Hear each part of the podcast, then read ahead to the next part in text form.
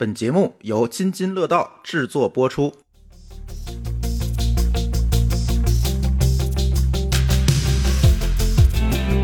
各位听友，大家好，这是科技乱炖。这期我们先聊聊苹果吧。其实就每逢苹果要发布的时候，尤其苹果手机要发布的时候，各种传闻就都来了，然后各种黑科技就都来了。其实呢，到发布会那天，大家就会知道，哎，这个似乎这个传闻就越来越离谱。今天这期节目，我跟老高两个人录啊，某高老师因为出差了没在。对，嗯，那天听见一个传闻啊，说。iPhone 十三要支持卫星通信了，然后当天我看好几个跟卫星相关的股票就全涨了，哎，然后我就特别奇怪哈，这个为什么？我相信这些人是不是没用过卫星电话？老高，他可能都没见过。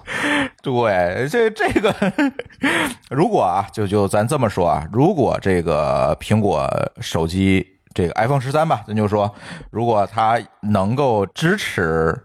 所谓的卫星通信的话，你知道他那手机得做多大吗？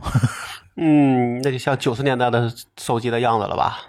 就是不是九十年，就是大哥大那样子。呃，大砖头吧。啊，还不是那个后来那个 G C 八 G C 那样子，得是那个砖头那个样子。为什么呢？其实就是因为你想把一个能够跟近地卫星通信的电话做小双向，对，其实是非常难的，至少上百公里了吧。咱先不说多高多低，就是首先就像刚才老高说，它是个双向通信。对，你不仅能听到，你看现在咱的手机其实都有卫星通信功能，但是所谓的卫星通信功能其实是什么？是那个定位。嗯，因为你是单向的接收 GPS，你是单向的接收，但是一旦你要把消息发到卫星上，它所需要的功率其实是。你很难用现在这种地面通信用的手机去驱动的，然后你的功率大了，那自然对能源就有消耗了，电池体积这些问题你就解决不了。我没看过你那个，我在那个电影在电电影里边吧，看到至少还是像个砖头一样。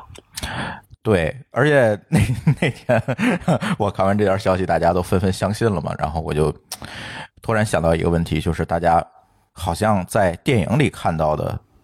打卫星电话都是在屋里打，你看，一恐怖分子掏出一个电话来，然后呢，这个开始打，就完全没有在窗边，就是在屋里。但是他掰开一个挺大的天线，说这是卫星电话。其实，如果你真的用过卫星电话，你会发现，真不是这么回事儿。它必须得在一个开阔地带，是吧？它必须得朝着天儿，嗯，这上面不能有遮挡物。不能有遮挡物，因为为什么呢？因为这次就是有这个传闻的时候，大家也知道啊，在这说那个苹果跟高通的那个叉六零的定制芯片，它支持了毫米波通信，嗯，其中一个波段呢，就是所谓卫星上。上行中的这个波段就是一个毫米波的波段，毫米波就意味着什么？波长越短，穿透力越弱嘛，对吧？所以你想跟卫星通信，先就我我之前用过两个卫星电话，一个是那个一星的，就是最早 被摩拉干黄的那个一星的电话，还有一个呢，就是后来就是我们现在常用那种商用的卫星电话。这两个卫星电话我都用过，你放心，这个你想打打得通，有信号，信号有格，你就必须得走到外面去。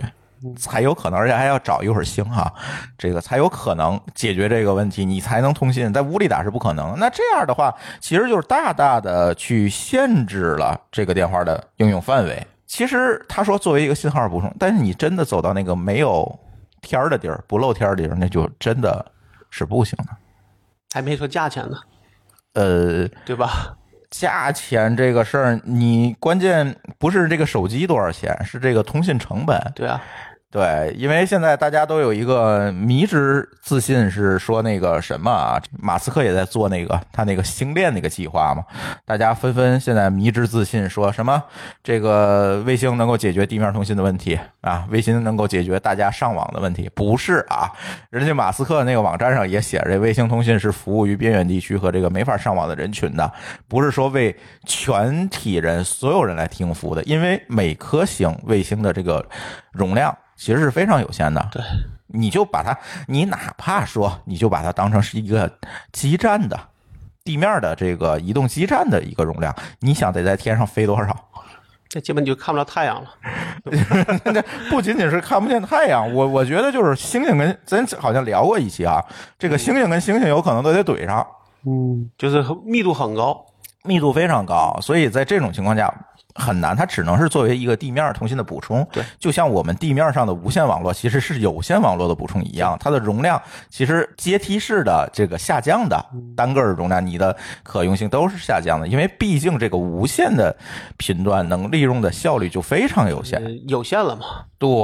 所以在这上，就是大家会有一个迷思啊，说，哎呀，这个苹果是不是要支持卫星通信了？在我看来，可能还是不那么现实的。这次他也说那个叉六零那个芯片啊，说是有这个所谓五 G 的毫米波支持，我怀疑。其实可能还是为了满足它地面通信的一些需求，比如说一些特殊的基站，像现呃 iPhone 十二的北美的版本其实已经支持了毫米波的频段，它那个天线的形状、外壳形状是不一样的，它有一个毫米波的天线，因为在北美的五 G 网络里是可以用到这个频段去做室内的通信的，就是在你就类似于路由器。嗯啊，在你可视的室内的这个距离或者可视的距离内，你可以做一个非常好的高高带高带宽的通信，它是解决这个问题。是不是这个这次高通给他定制的这个叉六零芯片，其实也是为了解决这个问题的，是也未可知的。但是支持卫星通讯，确实苹果的那个通信功率，包括 苹果自己地面通信的这个天线都没事翻车 了，你你再跟卫星通信，我觉得这事儿有点难，说实话。啊，我觉得咱还不如真的讨论讨论 iPhone 四三上市的时候到底有哪些不一样的地方。我觉得 iPhone 十三上市，你最期待啥功能？没期待，我你肯定它是换是吧？但是呃你你就觉得现在 iPhone 十二哪一点对你来讲还我现在最大的麻烦是我用那 UBNT 之后，我的那个我这个手机经常是百分之六十的这个信号强度。信号强度不够？那你看问题还是出在信号上是吧？对啊，但是就是我是觉得我我也什么招数都用了之后，就这个就改变不了，我就很奇怪，我就想知道说，比如换个 iPhone 十三，是不是会变好？嗯就别的我倒觉得我没什么对 iPhone 十三有个要求，嗯对吧？待机啊各方面其实也都还好，对吧？你就是就是叫什么正常更新，对吧？呃，确实 iPhone 十三到现在暴露出来一些可就是比较现实，除了这个卫星通信以外或者比较靠谱的爆料是吧靠？谱的这个爆料里面的 feature，确实对于我来讲，唯一一个可能就是屏幕的长显。啊，对，就 L 啊叫什么？LTPO 吧，上次节目就说错，我又我又忘了，看完我就是能够常亮嘛？就是可以常亮低空，就是手表苹果手表那个，对对对对吧？对就是它它是希望用那个技术来解决手机的常亮问题。实际上在安卓机上，它用的是 OLED 的屏幕，因为它是部分发光来解决这个问题，但是它仍然有一定耗电量。对，对，苹果想在这个层面上来解做的更好决问题，做得这样做得更更好一点对，这个是确实是可能是靠谱。再有一个就是基于此的高刷新率。呃，一百二十赫兹，对，嗯但是呢，其实我没有太体验过安卓机上的高刷新率，这个我承认啊。但是呢，我总觉得如果我不打游戏，是不是也差不多？你平时你平时用可能它是那啥的，它默认是还是六十，但是除非一些非特定的情况才是，啊因为特定情况因为我啊 iPad 有啊，我 iPad Pro 都它都是那个叫什么什么什么那叫什么来着？叫什么六猫叫六猫声吧？那啊个功能嗯应该就是一百二十赫兹的，哦，但它的好像意我看的意思就是属于那种你觉得明显肉眼可见的区别吗？我没有任何感觉。啊、但是有很多人说用完了高刷的手机再用低刷的可能会有明显的感觉，就是回不来了。就是可能在某些场景，比如说你用个笔嗯用的时候，你可能用起来确实能感觉到那个刷新率高的时候。还有就是你说的这个，呃呃，就跟就是就跟鼠标，你在一些特定场景的时候，你能明显知道说这个这个好鼠标跟坏鼠标的区别。啊，但如果你就是很正常的用，那可能就感觉不出来。对，所以我真的除了高刷，除了那个长显，但是这都是屏上的优化是吧？对其他的特性，我就觉得可能还要等发布会再说。目前来讲，真的没有特别我能够期待的，就是个正常迭代。就是一个正常迭代，确实就是一个正常迭代。所以现在。可能我们播这个节目的时候，应该苹果的发布会在哪天就应该有消息了，说是下周二，对吧？今天是周日、周四，对，这期节目我不是周日发，反正就是周三发吧，差不多，反正前后脚。所以我们可以期待一下，看一下这个这个到底苹果十三能够有什么。但是我我是觉得大家可能有的时候总会对苹果的创新啊。有一个高估，就期待过高，期待过高。但是咱话说回来啊，咱也不能说回头发布会人支真支持卫星通讯，咱又打脸了，是吧？这觉得不太可能，是吧？对，只是说在当下的技术和这个应用条件下，我们觉得，呃，可能需要再看。而但是其实我倒觉得，就是苹果这些年从 iPhone 这个第一代开始，一直到今天，其实有一些创新也是不容我们小觑的。嗯。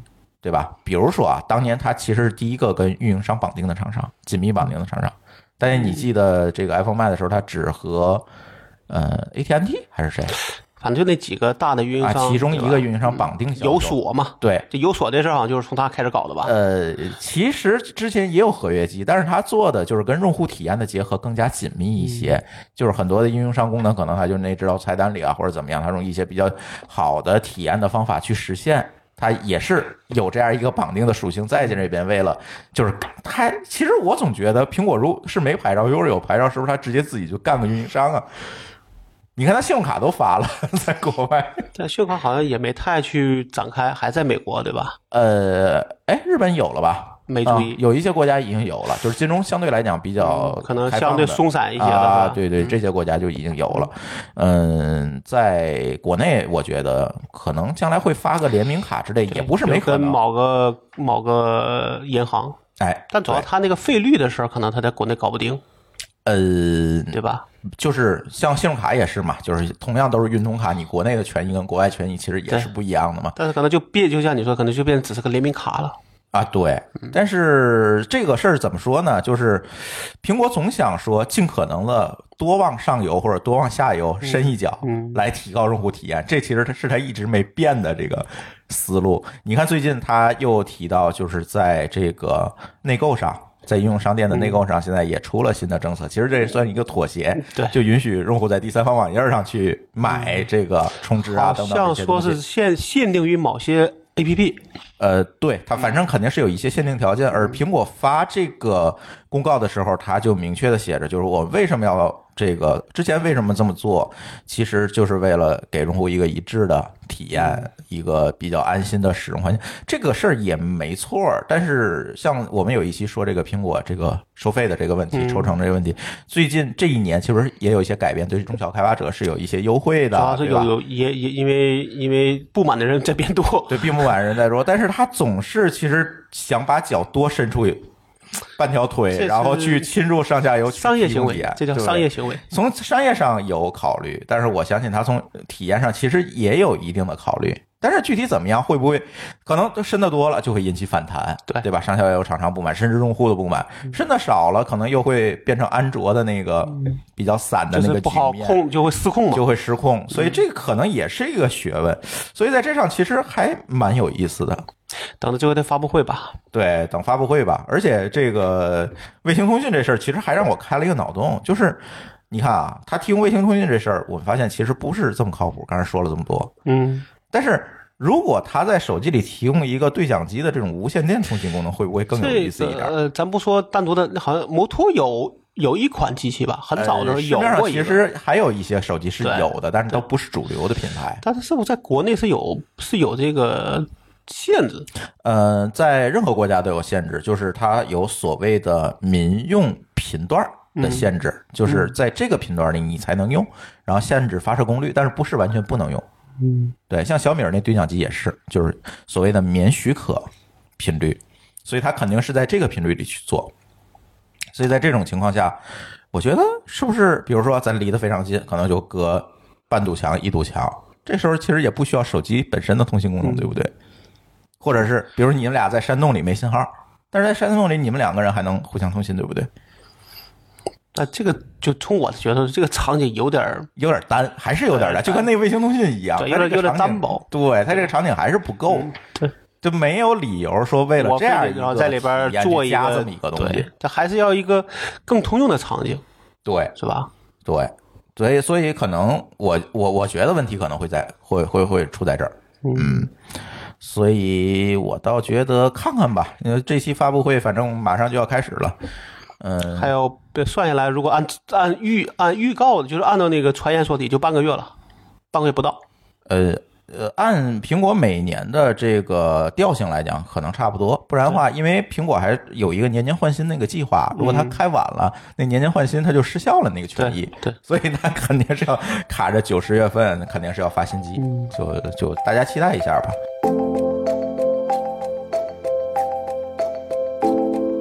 游戏禁令，我相信我们的听友最近都听到这个消息了。老高，你第一反应是啥？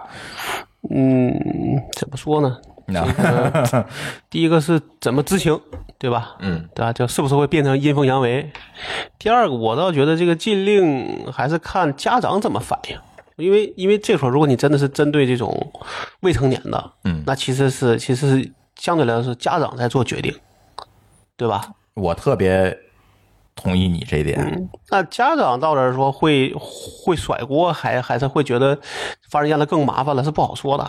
或者是就是这个就是，其实这件事最终是把游戏的意愿交给了家长，就是你自己有可能你将来现在当然没有提出强制的要求，比如将来强制必须每一次进游戏都要刷脸，嗯，这个时候你会发现这个权利是真正交换家长的，对吧？就是至少要刷一下家长的脸吧，对，是吧？那如果在玩的过程中都要刷脸，那就更是没跑了。对，咱先说一下这个网游禁令是怎么回事儿啊？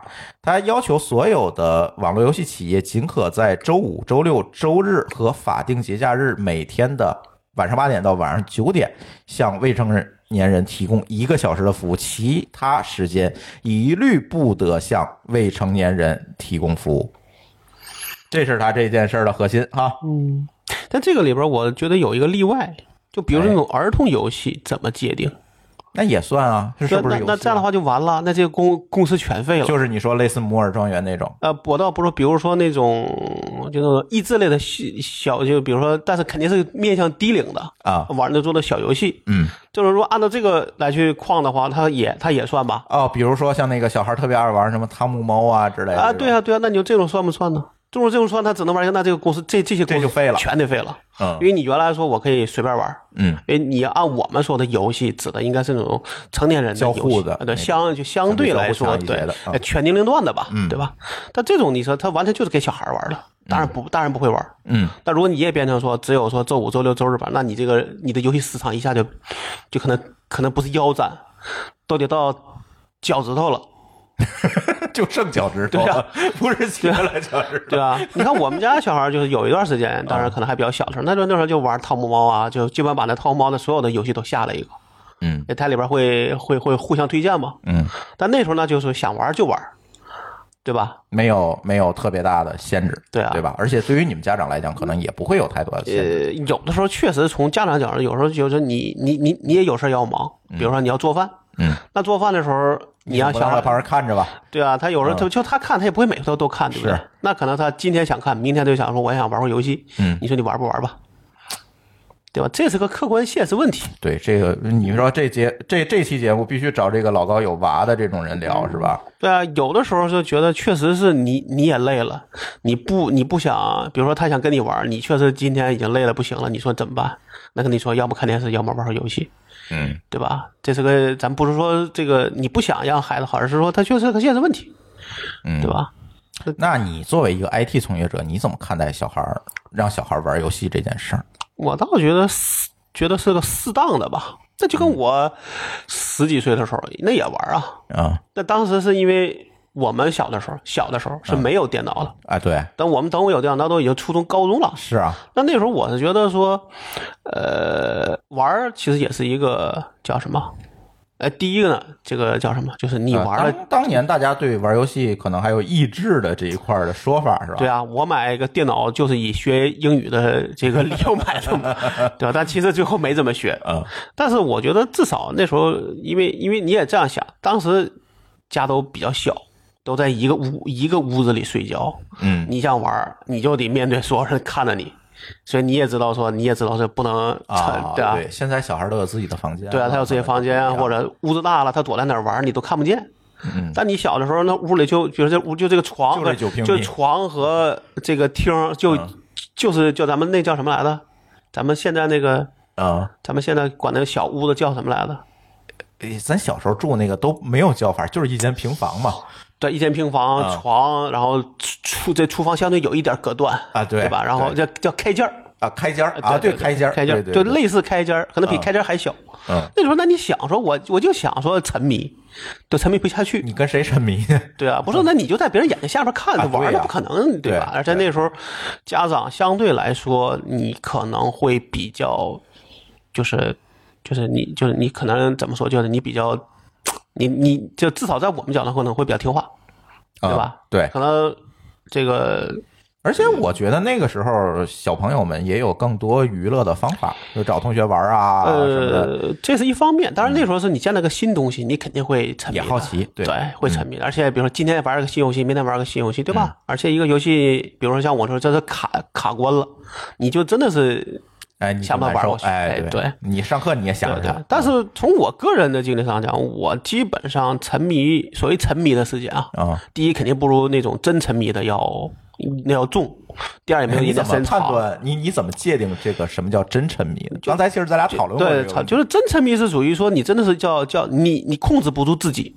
啊的那种沉迷，就是呃自没有自控力了，在这个就是你可以认为叫荒废学业型的。嗯对，你就你玩游戏，你玩玩到了说你成绩下降嗯。的那种情况，哦我，觉得叫那就不是有很多大学生，据说一旦家里没人管，上大一之后就每天在宿舍打游戏，最后挂科退学对那这种就叫沉迷了。啊，对吧？那我们我说那种情况说，至少说，比如说，这个你你父母提醒你，你还知道说，哎，我要学习啊，对吧？还能控制住自己。但是我这个时间非常短，因为我那有电脑之后，其实也就是一段时间玩，就是我属于那种间断型的，这段时间喜欢玩。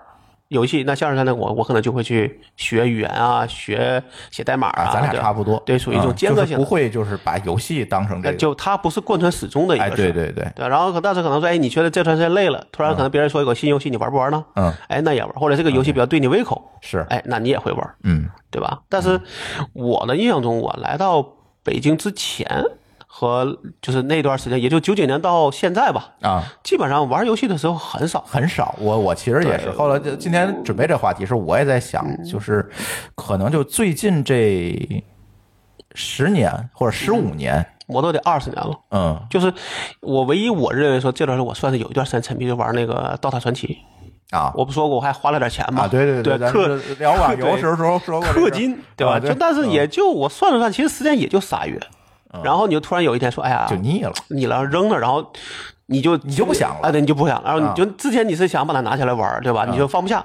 但最后那一天你觉得觉得你不想玩了，或者你觉得你玩到头了，其实你把它扔那儿，你也你也没什么呃这种感觉，对吧？所以你说这是《DOTA 传奇》的失败，还是你的失败呢？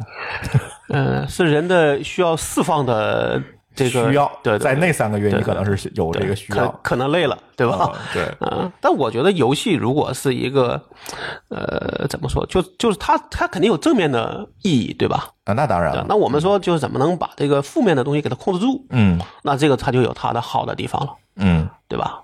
那但就是这个一刀切这个事情也是引起很很多争议啊。嗯它这个问题就跟我觉得我之前咱们聊天说这个教育行业问题一样，哎，就教育和这个游戏会有这个问题，就一旦这些卷，嗯那就容就容易这个行业就会失控。嗯对吧？一直到最后得迎来监管得国家得做强监管才行的。嗯那最后就那强监管是啥？那就是一刀切，嗯对吧？但是我觉得像腾讯，咱那天还特意看了一眼，嗯那天晚还八月三十一号发的，嗯，九月一号开始我看它掉掉了一下，掉，然后又涨又涨了，哈，又涨回去了还反弹了。对，因为我也看它的财报里边，所谓对未成年人部分的收入，嗯其实只占到可能百分之一二的样子。就可以忽略不计呃对了。对，就是这个影响，还不如刚才说的那种这种像汤猫这个类型的东西怎么办？啊，对，那个这真的是，其实但那个有个问题，那个它不需要注册账号，那你就没法监管啊，哦，对吧？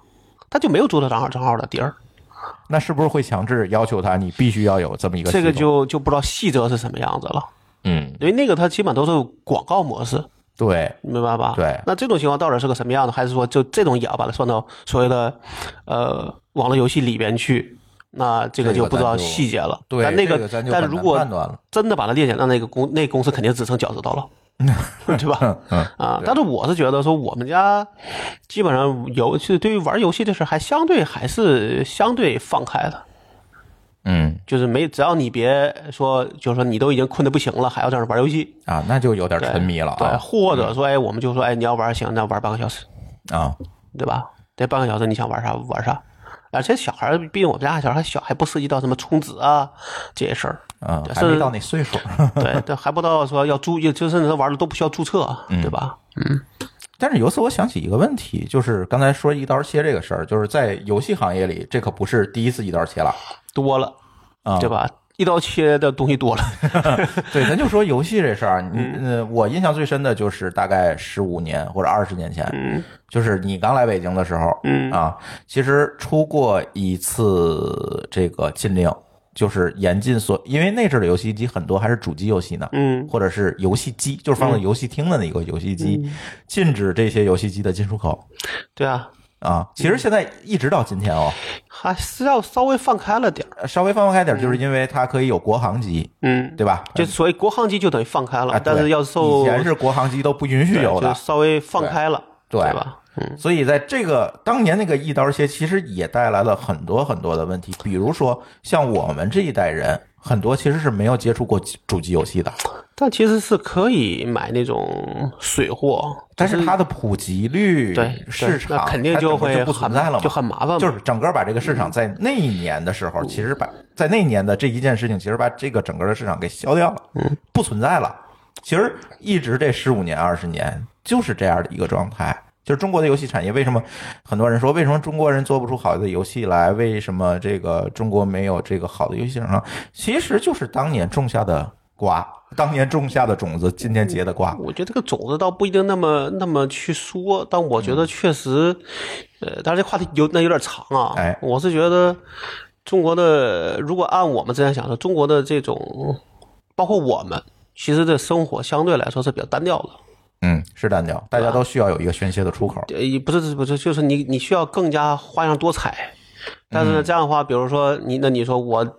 我我假我假设我就是喜欢玩游戏，那我可能一天到晚，我一个休息日就从头到尾玩游戏。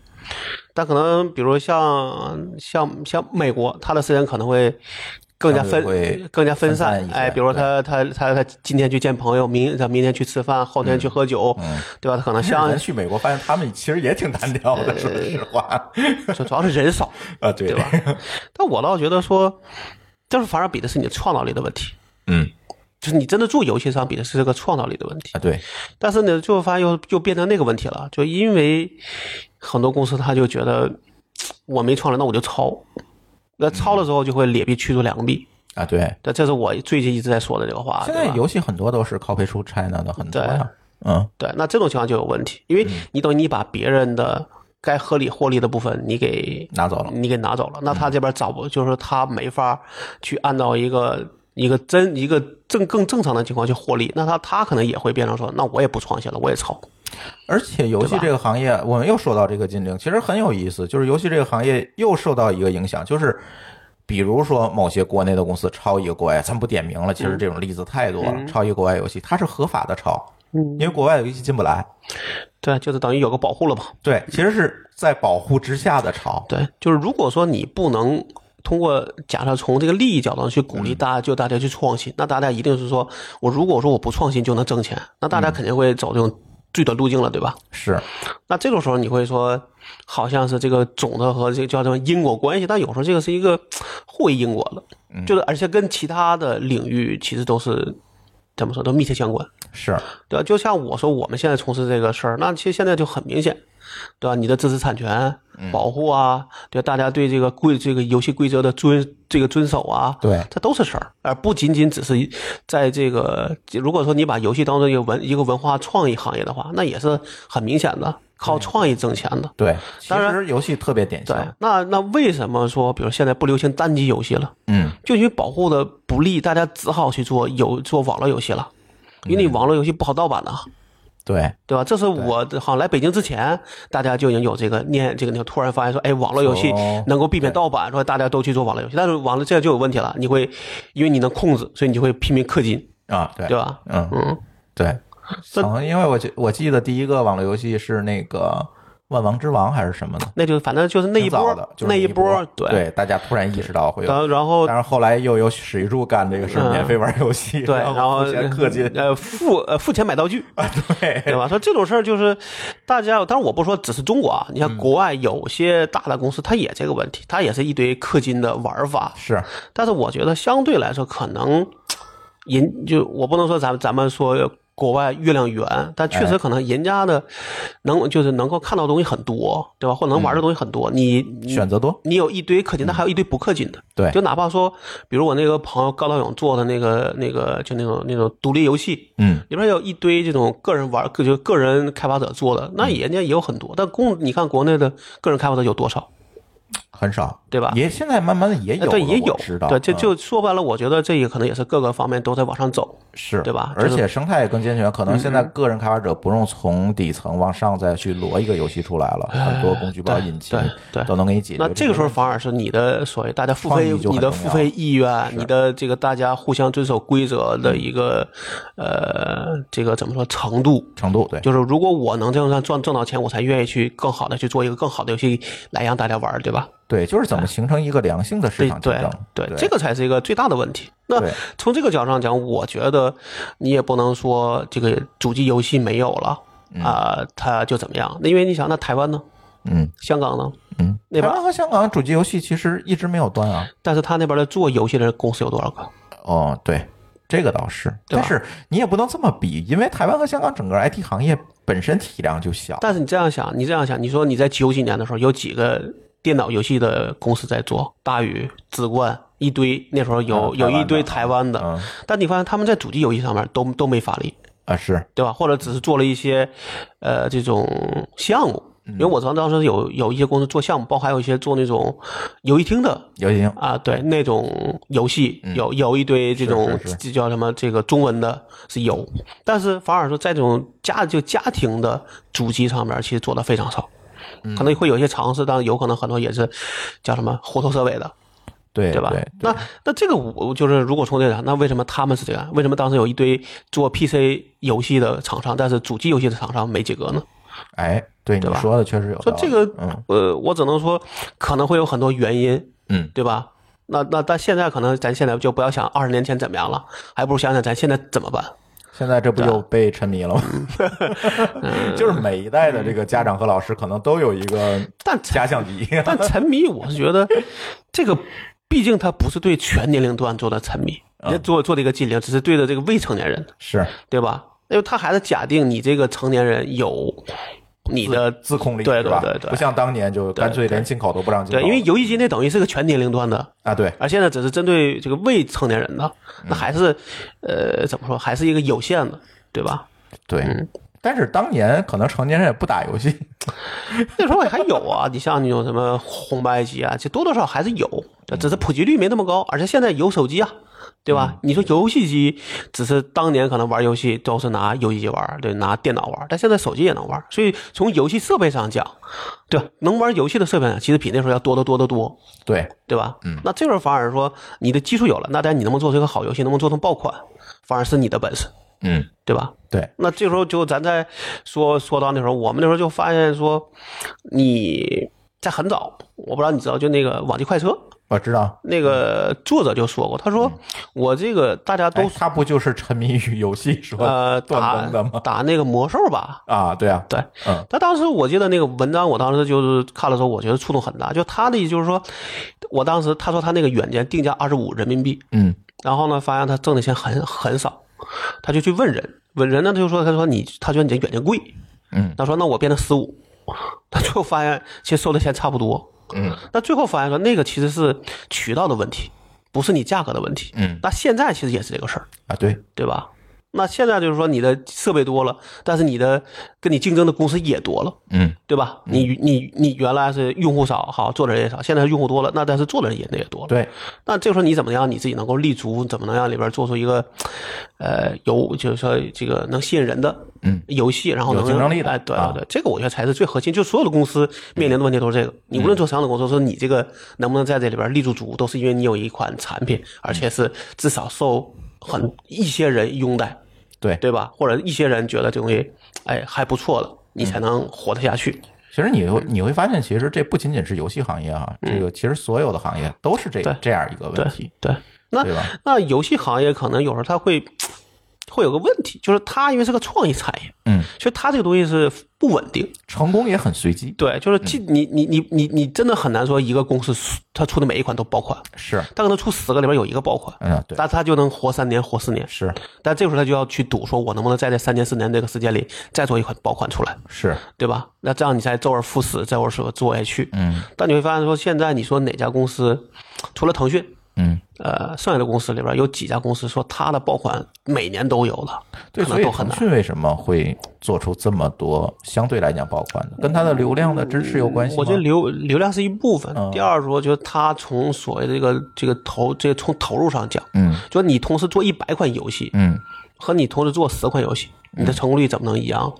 还是大投入，啊，另外呢，它很多是代理啊，对吧？它可以挑啊，嗯，对吧？就是他有议价权，呃，就是他可以那边去挑挑好的游戏去代理，嗯。那基本上来说，你成爆款的可能就更大，对吧？嗯。啊，那这个我觉得是有它的，呃，怎么说？就是它规模在这摆的，还是拿规模哎拼的，对对对其实并不代表整个行业的成功率有对对对，但可能这个游戏不给他，可能给一个完美世界，嗯。可能他也能成爆款，只是说可能给腾讯能就能值一百亿，给完美世界可能只能做五十亿的区别，但是爆款可能都是爆款，嗯对吧？嗯嗯，哎，那天有听友说。你们做一档这跟游戏有关的节目吧？我们这几个人，我觉得我们这几个人可能做不了。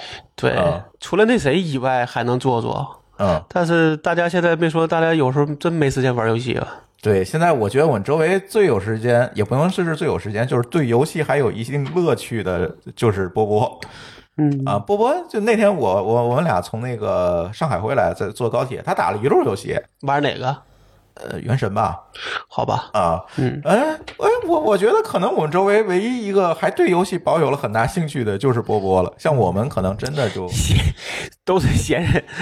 哎他也不闲，其实，但是就是，但确但确实你这样想，说他真想玩，他肯定是空段时间他会抽时间去玩。哎是，咱不是说占占用功能，还是说，比如说你吃饭的时候，那你会玩；对。你上厕所的时候你会玩；你睡觉前可能会也会玩一把，见叫见缝插针型的，哎对，对吧？那但是如果你要是说，哎，我就是累，我就是闲，那可能我真的有时候真的回到家就是想睡觉了，嗯对吧？或者我看看小说，看看然后就就睡觉了。我现在其实对我来说，除了工作以外，嗯最大的乐趣其实是第一个是看起点，嗯，第二其实是，但这个就差距很大。嗯就起点可能会每天看，但是抖音抖音一忙可能就真扔了，可能半个月不看。嗯，嗯，但这个没有瘾。对，但起点有时候哎，你会觉得我那个没看完，哎，我要续，对，我知道想知道这个他这个文章，就他这个小说写到哪儿去了，对吧？对，所以有时候真是有人听我说你，哎，你们做做做个什么什么主题，我觉得这个量力而行，是吧？对我我们聊不动的，真的不能干这事儿。除必非我能找着一个真的这个行业的主播，对让他 hold 一档节目，那是可以的，是吧？对，但我倒是我原来的一个一个一个那个会多上的一个网友，原来是在那电子游戏软件是编辑，啊，他现在也还在这个还在这个行业对，还在游戏公司啊，那很那但问题是在于说第一，他九九六，哎呀，哎，这这个国务院明确那个禁止九九六了啊，人人家是隐性九九六，嗯行，好吧？所以说，就是有时候跟他吃个饭，一年能吃到一一回饭，嗯。这就算是见到活人了。所以行业内人也很忙，对他也很忙，就是你让他抽出时间去分享，而且他自己，他这个行业，他有时候他懒了，而且万一你哪你哪句话说多了，得得罪同行也不好，嗯对吧？是。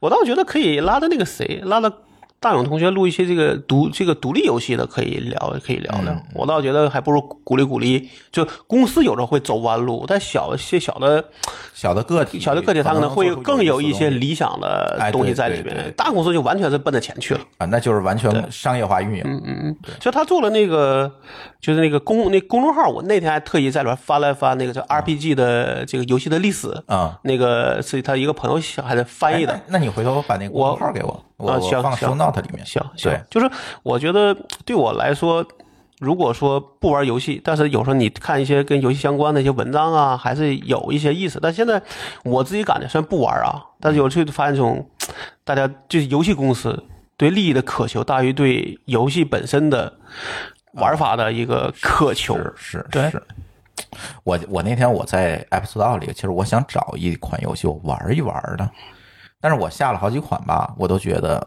它是在强行的让我占据我的时间。嗯，就没有所谓你的发自内心的想玩。对，就是如果如果这款游戏让我只要闲的时候拿出来玩两下，收起来，我没有任何心理压力的话，我可能还愿意玩。但是他现在好多都是定时定点的，说你必须隔多长时间上来干完成什么任务啊，都是这种。他还在不停的占用，他为提高召回率嘛，他不停的让你让你回来干这个干那个，回来啊收收产品，收收东西，就就类似于这种吧。这个就变很多，这个就变成压力了。所以为所以为什么我愿意看起点？嗯，因为你发文章，我可以攒的，我可以花一个小时俩或者一天两天把它看完。嗯，但是你。就是我如果有时间，我愿意追追更；我没有时间，我可以可以怎么说？可以攒着一块看。对，他没有压力，他不会说你今天不看，你明天就看不见了。啊，是，呃，好吧，对吧？这就比较随心。对，你看我打王者荣耀反而没有什么压力，反正就是一局打完我就关了，他不会让我回去再干。我我老婆应该玩玩两年了，虽然水可能水平不一定好啊，嗯，但至少他是像我说，就是他真的是，就至少是他至少在里边他觉得有乐趣。嗯啊，对，挺有意思的。反正我觉得游戏行业，我们真的没有太大太高的资格去聊这件事情。但是，往往有的时候，我们在整个的互联网行业里看到这些事情，套到游戏行业上，可能也生效。比如说，这种都是创造的，都是卷，都是卷的问题。对，现在其实各个行业，有时候大伙儿说“内卷”这个词都用俗了，但是往往它为什么俗呢？是因为可能大家真的都很卷，他才会变得因为因为他觉得说，我可以通过九九六，通过零零七，然后能把东西做好，我能够我能够领先别人。嗯，那这样的话就有这个问题了，是对吧？创业产业其实很大时候还是靠想法，靠想法。你的零零七九六只是在实现，嗯，对吧？对，嗯，所以不知道，我是觉得整个的游戏禁令下来。我总觉得谁是下一个会沉迷的东西呢？被定义会沉迷的东西呢？是抖音吗？是快手吗？还是一些别的什么东西？那那些已经被了青少年模式。呃，青少年模式好像是有时间要求的吧？呃，是有内容和时间都有都有吧？应该都有。对，这个我没没试过，我从来没有点进过，但是每次打开它都会。我跟你说，有有有，我老婆那天不知道可能摁错了啊，她把有一个 iPad 上那个王者荣耀的账号弄成了青少年模式，呃，就弄成了儿，好像叫呃叫儿童模式啊，然后一天只能玩俩小时啊，现在就只能一个小时。然然然后他想往想把那个脱离那个模式，就怎么着都找不回来啊。就你，你只要进去了，你就回不来了。我天，那得还小心点，不要手。最后只能再开个账号了。啊，好在我们家 iPad 多。哎呀，不知道，就是你看最近这个游戏的事情啊，这个双减的这个事情，双减我们可能会单独聊啊，批发时代会单独聊。总觉得给我一个感觉，就是现在行政指令干预商业行为的。这种虽然我们关起门来可以讲，哎，这个事儿确实卷的太厉害才会管，但是这种管到底它的救济途径在哪儿？我说你管的不对，我去哪儿申诉？我去哪儿维护我的利益？你想，你想双减这个事情就非常典型。你说一刀又一刀切了吗？一刀切之后，关键是造成了大量的这种失业呀。嗯，游戏行业这还好哈，这次我们看可能影响不大，因为它只对那个未成年人。对，但是双减这个事情真的是造成大量人的这个失业，还有一些恐慌性的这种退费等等这种情况，其实蛮多的。还有观望，本来有些公司还能活，你这么一干，你就他就活，对，他就活不下去了啊。对，这种情况蛮多的，而这些损失又。谁来买单呢？当年他们做教育的时候，咱别管他是为了挣钱还是为了什么，政策可是允许的。你突然有一天没有经过任何的法定程序发了一条通知，然后这事儿就这么干，这事儿就废了，这就跟法律一样嘛。那你的权限是来自哪儿的？嗯。但我倒觉得说，你也不能说双减这事儿是突如就突然一棒子出来，嗯，实际上是前面有一堆的有铺垫的，对铺垫，嗯，那自己没把这事情想明白，说白了让我就在有的人就觉得这是你新闻联播看少了，你的你的政治敏感度不够。呃，但是如果我每天都要看靠着看新闻联播才去揣测政策，这不也是个问题吗？但这个事儿我也只能是说，除非你要想说做的事就完全是一个，呃，就是你可能要真的是要挑对行业才行。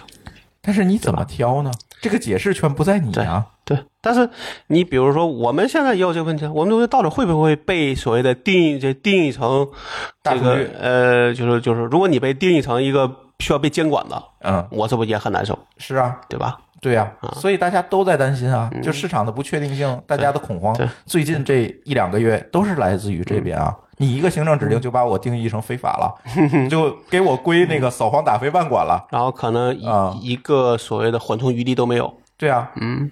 那这些损失又谁来买单呢？难道只能由大家买单吗？我们现在就等于是社会买单了吗？对吧？或者是从业者买单了吗？对，行业买单了。然后里边就各种公司幺蛾子就都有了，对吧？不给赔偿，不给，对对吧？然后甚至跑路，甚至有一个老外跑啊，还是还有个老外跑路了。上海那个公司啊，是个啊，对，有个老外股东，老外说突然哪一天这人就没了，后来发现他已经回了回了英国了啊。对我看到那个新闻。完，剩下所有的人都傻了。对啊，啊，所以这也是一个问题啊！现在谁也不知道自己是不是下一个。嗯，那我倒觉得有些行业，你如果没那么卷，其实我倒觉得这是问是问题是啥？是所谓的你的自律机制没有，就行业自律没有。我给你举一个最明显的例子啊，嗯，就这个游戏和电影的分级，嗯。对吧？嗯，其实，在很多国家，这个都是属于行业自主，就自发做的，并不是政府来去来去审核的。是，是你自己有一个，是你搞一个什么一个一个组织，这个组织来去审，来去审核，会出一些行业协会一些资源，你什么情况下你只能定哪个级，对吧？那这种情况，我觉得，哎，你要能够自律，这行业不会乱。嗯，至少它能够怎么的，至少能够相对正常发展。嗯，但有的行业说你没有自律，或者大家都不管。我就是我能挣多少钱，我挣多少，我才不管。我今年要能挣十亿，我明年就不管我明我明年能挣多少钱。嗯，那一定会变成我说的问题。而且中国又会拿九九六这些在拼命加杠。对，那最后的结果就是最后只能是被政府咔嚓一刀切。但是问题是，行业自律的这个缓冲区，也就是说行业协会或者行业工会等等这些东西，在中国也是一个很尴尬的。你呃，你你能成立吗？你一旦成立了，具一定影响力，你的地位是怎么样子的？这时候我觉得只能把它变成一个，就我还是觉得啊，这可能是个半官方的一个方案。就是有些，比如说咱刚才说的那个，呃，分级，嗯，为什么不分？可能是因为政府他有他的考虑，嗯，他希望都是出这种合家欢的，嗯，对吧？所以他不好出。但你你你你你，比如说我这个电影，我自己说，我这个东西就只能十八岁往上看，嗯，也没有错，因为没人说不行。以前出过这种，嗯，你记得？有一段时间，有很多电影是写着少儿不宜的吗？但那个是他妈噱头，对，最后就变成噱头了。但我是觉得说，如果你正规去这么干，其实我觉得国家也不会管你，嗯，对吧？你别把它当个噱头，而是真的我这东西，比如说里边有脏话，对吧？所以说只能是适合成年人看，嗯，我觉得也还是对的。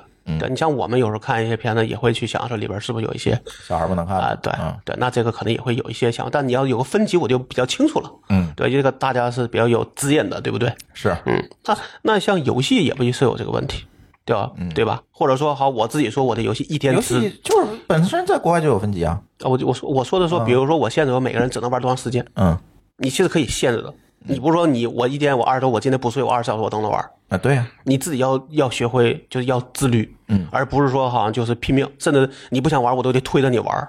那这个是一个你就是我说的咱们说的内卷，是你自己甚至是在往上加杠的这种卷，嗯，对吧？你没有在里边说，哎，我能够保持我清醒，对吧？如果那种清醒的你在里边受损了，那是你冤枉。但我是觉得现在看你很多公司真的，你你的意思就是都不是很远，对，都就相对来说都不远。嗯。嗯，是。不知道，反正最近一段时间跟朋友聊，朋友们，我们周围的这些朋友们可能对这个行政指令干预市场这个情况，它确实是个问题。对。对，但是我觉得，呃，可能也就这几个，比如说教育、房产，还有医疗。嗯还有什么来着？谁知道呢？关键就是这句话，是谁知道呢？第二，下一个是谁，谁也不知道啊。但这几个相对来说叫民怨沸腾，新叫新三罗大山嘛，对吧？嗯，那我觉得下其他那些，比如说你说我这个领域会不会就是这个受了？我觉得至少概率没那么高吧，因为这个领域可能平时都没人看到不。就是大家在拼概率吗？其实就是缺缺乏了确定性嘛。你哪怕有万分之一概率，它也是概率。对对，这个你没有确定性，你的商业就很难长期的、持续性的。所以说我，们不能先去内卷，对吧？我天天去，但是你看，去当一个大家对持续性没有预期的话，那肯定是赚一笔就是一笔，就会造成恶性竞争和内卷，对不对？嗯但我觉得相对，我只能说相对啊，嗯咱不是说说你的万万分之一就不可能发生，只是说相对一些呃小的领域，那只要你们自己说，哎，大家都比较保持一个默契，那这种被政府指令的事儿会比较少一些。我倒觉得你被政府指令，首先是已经是民怨沸腾嗯，啊，政府会觉得说我不出手不行了。或者你不断的在边缘试探，啊，对，就你你就天天是说我我九九六行，那我就零我就试试零零七，嗯哎，那这个事情你就瞎吧。那你要这么说的话，你说之前也没说九九六合法呀，嗯那现在只是说更加明确了九九六不对，嗯。对吧？哎，说到民怨沸腾这件事情，我就又想到一个事儿，就是这个。再说一下评论区问题吧。哎，大家不愿意听这话题的，就现在就可以退出了啊，后面没别的了。嗯、就说一下最近我们播客评论区的问题。最近不知道为什么，可能是我们播放量大了，或者是话题，就是最近这几个话题确实都有点争议性哈。比如说阿里那个话题是吧？但是我我仍然觉得我说的没错，因为我讲的是阿里价值观，不是女权问题。结果很多关注女权的朋友在下面留言，我觉得。确实，在里面我们提到了一些关于这个女性权利等等这些，但是主要聊的还是说阿里价值观的快速的发展对价值观、个人价值观乃至企业价值观带来的影响，嗯，对吧？其实那些是果，我们更多的谈这个因，但是不知道为什么。包括后面的这个有有有几个节目，大家也是很多问题啊，包括前两天那个我们津津有味儿那个白酒那些那期那那那个评论区，大家说你带货。我说是那个馋虫博士搞了一个内测，问题你见过哪个带货就卖了六十瓶儿的，就做了六十瓶儿的货我去带，他可能认为你带一瓶也是带，就是卖就做一瓶内测也是带货，哎呀，不知道为什么。说说我们对这个评论区的看法哈。今天咱不怼人啊，今天咱不怼人。说说我们这个对评论区看法，我是觉得，其实那天我跟小宇宙还是西马同学一块儿讨论这个事情的时候，我一直在说这个事儿。如果这个节目的评论是跟节目在一起显示出来的，对吧？这个上面节目下面评论是一起显示出来的，我更倾向于认定这个节目的评论是这个节目的衍生作品，嗯，至少是个附属，而不是你独立创作的东西，嗯而不是这个评论者独立创作的东西。而我作为作者，其实是有对我的衍生，根据著作权法哈，现在应该是民法典，就是我有决定权，我对这个评论区是有完全的决定权的，因为你是基于我作品的一个衍生品。对，这是一个大前提。为什么会这么来定义？是因为，尤其是在博客里面，大家的评论其实会对陌生人选择这个节目的决策产生重大的影响。就像大众点评一样嘛，对，是吧因为你没法快速的去刷，就像公众号一样，对吧？文章一样，快速的去刷，快速的去浏览一遍，看我值不值得看。它完全就是靠评论，就像大众点评。但因为我得亲自去吃，这个成消费成本过高的一个情况下，别管对内容还是对商品、对服务，消费成本过高的情况下，那么评论就是一个大家。一个决策的依据，而且可能会变成一个重要的依据。这个时候，如果你评论区里胡说八道，嗯。就需要控那对，我会有影响的。就需要控评嘛，关键是你说的很多东西它是不符合事实的。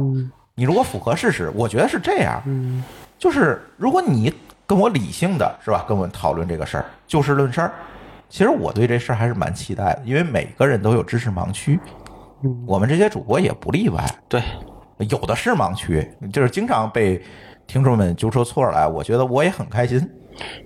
其实我这是一个交流，我不是新闻联播，我说的全是对的，不是，对吧？大家是一个交流的过程，咱可以评论区是一个很好的就是互动的一个渠道，评论区见嘛，是吧？对，评论区见这挺好的，但是你在评论里面夹枪带棍，这这这个，我只能是说，呃，就是因为你们评论他骂人，或者说说说的话，这个带刺儿，他这个你的他受的惩罚比较没有惩罚对，或者没有惩罚，所以大家都可以在上面当键盘侠。啊，对，对吧你看那个上期呃我们白酒那个节目，就有一个评论区朋友说这个啊，中国的这个酒桌文化是苏联来的啊，这个呃白酒在中国的历史其实不长，这个白酒是从蒙古传进来的。我觉得这些话题呢，我听了就不对呀。啊咱先不说对不对，我觉得这是可以讨论的。嗯，对吧？你怎么认为？我怎么认为？从苏联传过来的，还是中国自古以来的？这个我们都可以考，或者是文化融合的结果，都是有可能。这没有定论的，对不对？他可能是看了袁腾飞的视频，袁腾飞最近在说这个事儿，是吗？对他可能认为那就是对的了，对我他他可能那个袁腾飞的信任的权重比我高，对，对我只能这么说。那在这种情况，我觉得这事儿可以讨论，嗯，但是最后一句我就不开心了。而且我们所有人都不开心了。他最后一句来又，我们是在糟蹋祖宗。我，嗯我说这个首先啊，对，我有没有糟蹋祖宗这事儿，不能用白酒去评论。嗯，第二个，你这话说的是不是有点过了。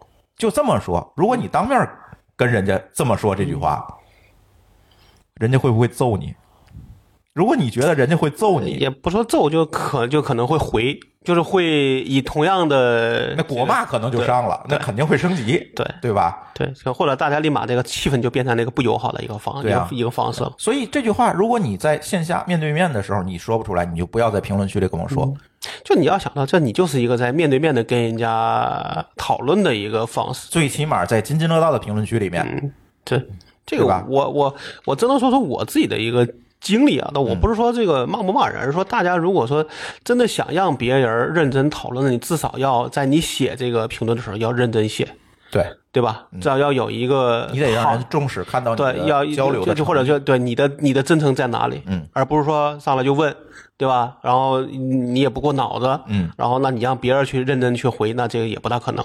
我准备一个节目可能要花，我现在算过，我准备一个节目大概要花两人日的时间，最少像乱炖这种节目两人日的时间，嗯你发一条评论十五秒，嗯，你觉得这个贡献对等不对等？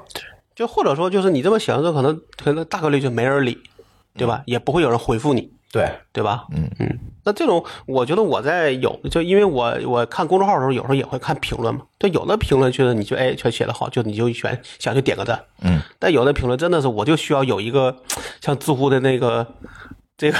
对，对吧？就像就不想再看了，这种人就是真的对啊对，就真的是觉得他说的话就是就是不靠谱。嗯，所以我觉得就是别的平台啊，我已经不抱希望了。嗯。啊，什么苹果啊，这个呃国内的这些平台，因为有的平台啊，用户相对来讲比较下沉，嗯，他在那儿胡说八道，我可能也就一删了之了，就我根本就不跟他论，就不想回了，我就连回我就不知道怎么回那话。但是不想费脑子回。哎，对我们没有必要在上面花时间。但是在小宇宙呢，有的时候我们还愿意去。其实我们现在唯一跟听友沟通，一个是公众号下面，一个可能就是小宇宙下面，就是可能我们还会说愿意跟大家去讨论，嗯，围绕节目去讨论一件事，包括在听友群里，愿意大家去讨论这件事情，把节目做一个延展。其实我们是希望这样，但是往往这种夹枪带棍的这种评论，真的让大家感觉到非常非常的不适。不仅我们的主播不适，我相信旁观者也会非常不适。这就是一个一个一个从众心理，对吧？对对吧？大家希望，比如说我看的关注的公众号都是跟我一个样子的嗯人去看，而不是说除了我以外都是一帮坏人。那我也可能也会退，也会退群。首先，它可能影响的倒不是我们节目，可能影，因为我们节目在小宇宙播放量其实不是最高的，对。那首先影响的可能是小宇宙，对吧？它的社区氛围可能会受到影响，对，就这个就是个破窗理论嘛。就破窗。他在这儿骂了人，然后没有任何惩罚，那跑到别人他也还是会骂人。，对，当然小宇宙同学也跟我说过，你是看到的是你我让你看到的，其实发出来就被我们删了更多。那这个那只能说是靠多就多重方式来去对待。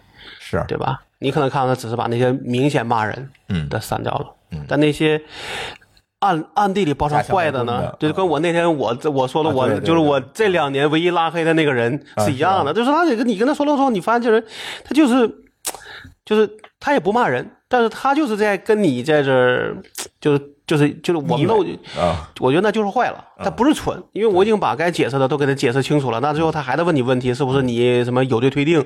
我就不想再跟他聊，再跟他在那儿在朋友圈里再说这些话了，对，对吧？嗯，就是这样。你看，你朋友圈可能还好，还能拉黑。就是小宇宙，其实我很谨慎的给大家禁言。就是我我那天我回复这位朋友，就是说我们糟蹋祖宗这位朋友，我说你先想想。你的这个话，如果在现实当中面对面说出来，对方会是什么反应？嗯你先冷静冷静，我先给你禁言。但是呢，我现在控制的一个呢，就是我如果给你禁言了，肯定我会找时间再给你放出来。嗯我不会就永久只是一个有，只是让你冷静冷静，嗯，对吧？就不要不要当上回了。对，而且我也希望说，我也相信每一个给我们评论的同学都是善意，但是问题是这个表达方式，你是不是先过过脑子？现在他那个不是实名制的是吧？嗯，后台实名嘛，啊，嗯但反正因为我的微信号，我的微信就是我的名，我的名字，嗯。所以一般我我去留言或评论，我都会比较谨慎，嗯，因为等于比你，因为他有名，他有名字嘛，对我这个也是我的习惯。如果这个人的名名字就是 ID 看上去就是实名，我可能会更加认真的对待他对，因为你是用你的，我可以认为你是用你的真实面目。那。一般来说，就好像你在大庭广众上用一个真名去讲话，你也肯定不会瞎讲，对吧？对。啊，对，嗯，主关键是。别管用不用真名，别人知道你真名。就是说在大庭广众下面对面的讲话来讲，相信大家你会受到物理攻击，对对吧？至少会扔个鞋呀、扔个瓶子的，是吧？对呀，你说你在网络上，我觉得别的平台还是那句话，别的平台就算了，小宇宙这样这些平台上，我觉得真的还是那句话，就是刚才咱聊游戏的这这个问题，咱别评论区也卷，好不好？嗯，就不要脑子一热就怎么说就就写一些你你你，比如过一天你也会看到也觉得不合适的话，是，对吧？你何必呢？嗯而且你说你的那些指控，我觉得很多指控啊，不是这光是这一期，很多期下面对我们的指控，我觉得有的可能确实是我说不对，我及时道歉，就是这个事儿我说错了，我要更正。但是呢，绝大多数就是发泄情绪，就是毫无事实依据的发泄情绪，戾气嘛，戾气太重，对，戾气太重，所以我那天我们几个主播商量一下，我们决定就是该拉黑的拉黑，该删除删除。但是如果我给你拉黑或者禁言，我一定会告诉你，在回复里面告诉你一个理由。嗯这表示我们也是有所谓的规矩的，我们是有规矩的，而不是这个叫什么靠情绪来去做事儿。而且其实我们的听友我知道，很多人是沉默的大多数。你看咱听友群，是是，沉默大众一定是十多个群了，其实大家说话呢，其实往往也不是说特别多。他加个群可能就想知道你节目，别回头哪天停更了，我想知道什么原因。其 其实没有别的那个，大家没有别的想法，很多人就是默默的把这个节目听完，因为每期你像小宇宙，它现在订阅。两万多了吧？但是在其他平台订阅会更多。其实这个数量不小，但是呢，往往这里就会有一个破窗效应，就是因为现在小宇宙的评论似乎就变成了一个大家绕不过去的一个事儿。小宇宙允许不写评论吗？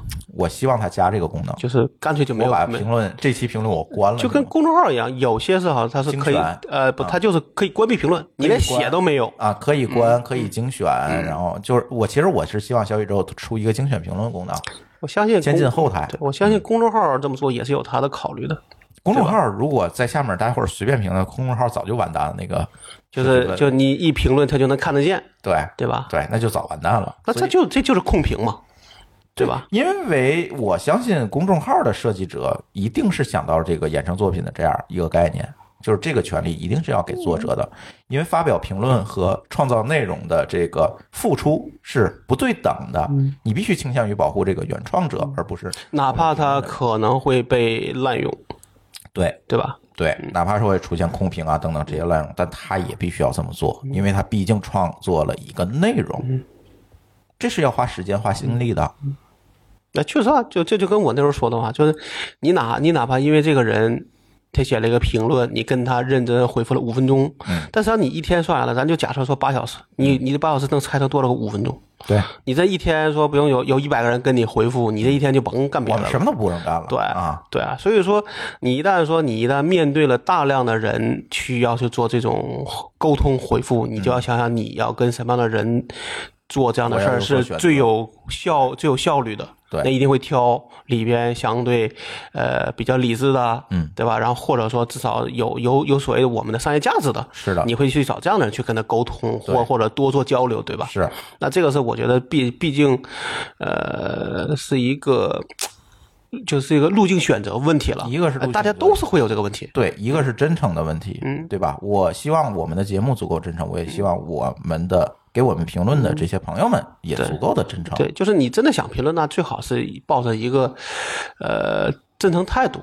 对，那真诚态度里边愿意交流的一个态度。肯定不包括你在糟蹋祖宗这个 这个话，对不对啊对这个你这么写还不如不写这个。对，对，就像你说的，说前面看了多好，你单加这话就味道就变了。是，嗯，对你前面其实他不加那个最最后一句，如果他不写，我相信我们都会给他一个非常好的一个讨论。或者就是不会回复，对吧？你这么写，我不回复，我就表我我也不表示你说的对，嗯对吧？这也算是一个态度。是是是，还是那句话，我们说不一定全对，而且大家也不用期待我们打脸。无所谓啊。对，因为所有东西都是在快速发展的，我不怕打脸。我们这个事儿其实不止一次在咱节目里提到过，我们从来不怕打脸。对，对也不能保证每个人的知识都能干，只是我们尽量，对，对吧？至少我们在做功课的时候，确实可能这事儿是没就没想到，或或者想错了，是那打脸就打脸呗。对吧你说一个成年人还怕打脸吗？对啊，现在就是很多人说阿里那事儿反转了，我其实这期咱们也聊哈，嗯嗯，呃，因为某个老师不在，就是其实还挺挺想聊聊的，就是说阿里那事儿反转等等，我觉得别急，嗯，对吧？因为还没有下一步。其实还没有下一步，就是这件事情，我们可能搭配着一期乱炖，再搭配着一期专门聊女性节目，一起告诉大家我们的态度是在哪里。这哎，太那个那个评论区还难看，对，那个评论区还难看，我我就现在我已经就是已经有那天我我其实我在里面已经回复了，我说这个评论区已经让我有生理不适了，嗯，啊，就就我不知道但这个事儿确实，就你也不能因为有有有人说脏话，就就把那大多数都给扔了，对吧？哎，对啊，毕竟沉默的大多数。对啊，对吧对啊，我又不可能说 我不更小宇宙了，你别管，那也不可能，对吧？咱只能说尽咱尽量，对吧？我们认真做节目，大家就你们也认真听，对，对吧？在那里边能学到东西，能讨论对最好，不能讨论的咱也不勉强咱就就也别非得留言，也留言也没有讲，啊。对，是吧？啊有时有奖，但是有奖时候可以多但留言但是你为了讲留言的，肯定不会说脏话，呃，对吧哎对，不然我不跟你讲。对 对啊，对，而且其实作为我们来讲，我们津津乐道可能还有一点不太一样的，就是大家可能都知道，我们的主播和嘉宾绝大多数其实都不是全职的为这个节目服务，大家都有自己的工作啊，都有自己的事情，而且我这也是我们刻意的一个选择，因为我们觉得在各个专业领域内深耕的人才有一个持续表达和输出的前提条件，所以呢，这些主播和嘉宾基本都是无偿的为我们服务，对吧？你像丽丽也好，馋虫也好，对吧？C 哥，然后张军等等，他们都不是说专业的主播，不是说我给他发工资的。老高不一样啊，老高是我们股东，这不一样。但但是从从录这个节目上也不是，其实也不是为了对拿我给你钱，你给我来录，不是这样。对，所以在这种情况，大家都是一个无偿的表达，对吧？可能或者通过这个表达，这就是从所谓的这个都是个精神层面的一个、哎，一个回报。精神层面，他他可能通过表达，他得到了一些正反馈，或者通过表达对他的这个自己的事业有一定帮助。我觉得这都是意外惊喜，对吧？但是这种情况下，我肯定，如果一旦出现争论，在座的各位听友，你们想想，我会首先站在谁一边儿？我肯定会站在主播和嘉宾一边儿。这个事儿你们不用分儿不过，我一定会这么干。是 是，就这就跟那天咱们讨这个讨论话一样嘛，就是如果一个主播任何特色也没有，你也不会听啊。对呀、那大大家可能咱咱也不说咱们为了个性而个性，嗯，对吧？但是你就想说，我们做的只是一个正常的一个反应和正常的一个行为，嗯，可能我们也有缺点，嗯但肯定我们也有自己的一个呃这个这个特节点。目的特点，对对那从就从人到节目都是这个问题。那可能比如说，呃，这个这个某某一个主播对这种质疑，可能就会反应比较激烈，哎，对吧？那这个我觉得也是他的特点。他觉得如果他觉得他在这个领域里他足够专业，那肯定他不愿意听到呃相反的意见。或者是可以相反，但是还是那句话，你得说出理由和论据来。对对，而不是一个简单从别人看了一个文章的一个标题，你就过来来去来去当一个宝来去献，是吧？啊，对，你看一袁腾飞视嗯。频说这个九州文化苏联传进来了。我就我特别想把这些人送回到俄罗斯去，你看看俄罗斯人怎么喝酒。你以为我没去过是怎么着？但我倒觉得说，呃，现在呢叫支持爆炸，嗯对吧？这至少在九十年代就在说支持爆炸，但有时候确实人呢可能没有耐心，去真的是把这个文章从头读到尾了。嗯那可能他就在里边看某个话或者某个金句儿，他就觉得这是这这是这是真理了。哎，但其实很多人不是这么回事，嗯对吧？或者说那个里边可能会有一些前提，会有一些他不对的地方，那你为什么不觉得他地方他不对呢？嗯，是不是？系统性的学习成本和代价都是相相对来讲非常高的，嗯所以现在很多人就讲究碎片化学习，嗯不知道从哪儿听一段，猜书，哎，对，啊，不知道从哪儿听一段，他就觉得真理。其实很多的你所认为的真理，都是有很多的前置条件，嗯，和理论。或者就他那个解读也就是错的，对吧？你就这个时候就跟那个在相声在相声里那里讲的说，有段时间宣传说这个动大于静，嗯，对吧？嗯，那就这过了一段就变成静大于动了。那对啊你说到底哪个是真的？因为丽丽爱说这话，科学永远在发展，我可能随时打脸，嗯，这个很正常，对吧？你也可以拿出来讨论，说你说的不对，我有什么证据？我看了什么 paper，你说你说这不对，但这可以拿出来讨论。至少你也得是一个科学类的杂志吧，不能从某个公众号里边随便端一个就出来，对啊，吧？你更不能端出家谱来说我糟蹋祖宗嘛。嗯，这什么呀？这这都个如果是你家谱，那是你是那是你家的，嗯，对吧？对，对吧？或者我说，另外就真的在中国，我觉得各个地方的这个这酒文化都不一样。就咱只是说就细说的话，对不对？是啊，那那你那个地方代表不代表全国？那这也不好说啊。嗯，那至少这个在像你说，大家有讨论的空间。对但你说这个叫到祖宗，那这个祖宗到底是谁？这肯定肯定不是孙猴子吧？啊，对啊，是吧？那这个我就觉得这下边就就讨论不下去了。嗯，对。所以，除非啊，我们主播或者嘉宾出了什么重大错误，就是把黑的说成白的了，嗯对吧？这个你，我欢迎大家来骂街，嗯，对吧？我们主播也欢迎这个失中，对。但是呢，你不能说，哎，这主播说话我不爱听，这主播这个声音怎么这么难听啊？这这个主播这个乐的怎么这么放肆？嗯，我送你俩字儿，我节目里说过，你滚。我我觉得这种事儿，就你在就是就反正就变成一个现实里边，大家如果都是这些，那你都得忍啊。啊啊你的你的社交，你的怎么能跟你完全一样呢？是啊，对吧？你不要把评论区当成你发泄的一个空间，就变成了一个没有任何规矩的地儿，对啊，对吧？那或者是你这么说，你就要承担别人也会骂你的结果，嗯，对？吧？你骂别人，你就得就你就得让别人得骂你。对啊嗯，但是这事儿就是他站在暗处，咱们站在明处，这个事儿就很不公平嘛。作者往往承担了很多不该承担的东西。当然，这事儿咱们节目可能真的还好，我看 有台的节目，简直那评论区就都没法看了。我就是他们挺替他们可能更希望说不要评论，是吧？呃很多主播跟我提到这个事儿了，就是两个需求，第一个就是我能不能关评论，嗯，就一个都不要留。对，第二个需求呢是我如果拉黑这个人，能不能让他不听我的节目？就是就跟那个滴滴一样，嗯，对吧？拉黑之后，你们俩就谁也接不到谁的单了。哎，对啊，哎，这是最好的，对吧？当然了，其实这个只是一个态度，因为播客你知道，在 A 平台听不了，在 B 平台还能听。但是呢，这是表达了作者一个态度，我不想理你，我不想为你服务，对吧？表达一个态度，哎，不重要，反正大家对这个评论区啊，现在真是有的主播我看已经就是躺平了，嗯，但这个也确实可能整个社会的戾气都比较重，对吧？咱之前也说过这个问题，对，但是就咱就不要卷到这个博客领域来了，就至少咱还觉得还还能忍。哎，是是吧是是是，当然也想说说这事儿，因为确实那天在我们主播群里也是发起了一个非常热烈的讨论至少讨论了一个下午，对对吧？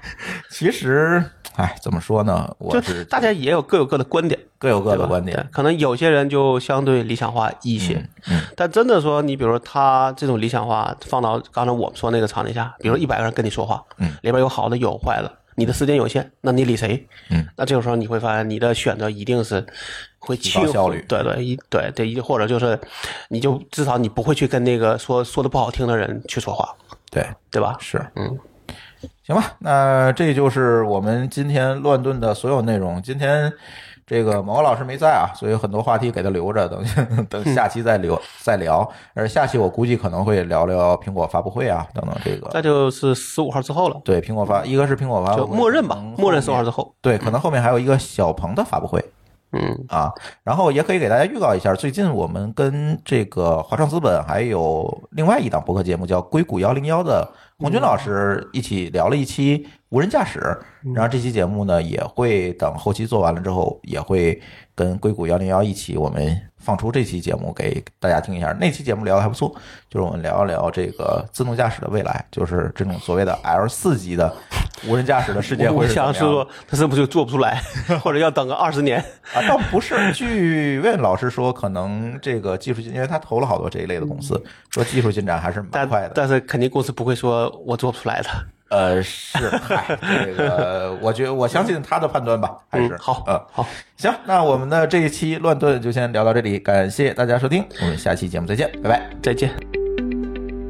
感谢您收听本期节目，同时您也可以收听我们制作的更多博客节目：科技乱炖、品质生活、津津有味、厂长来了、拼娃时代、串台、科技先生和蓝海之下。在您收听的平台上直接搜索即可找到以上这些节目。如果您觉得我们的节目对您有帮助，欢迎以购买周边产品的形式来支持我们。关注我们的微信公众号“津津乐道播客”，天津的津，欢乐的乐，道路的道，进入周边产品菜单购买即可。如果您愿意参与我们的更多讨论，可以加主播的微信信。号 d a o 幺六零三零幺，加入我们的听友群。本节目录音设备由罗德麦克风友情赞助。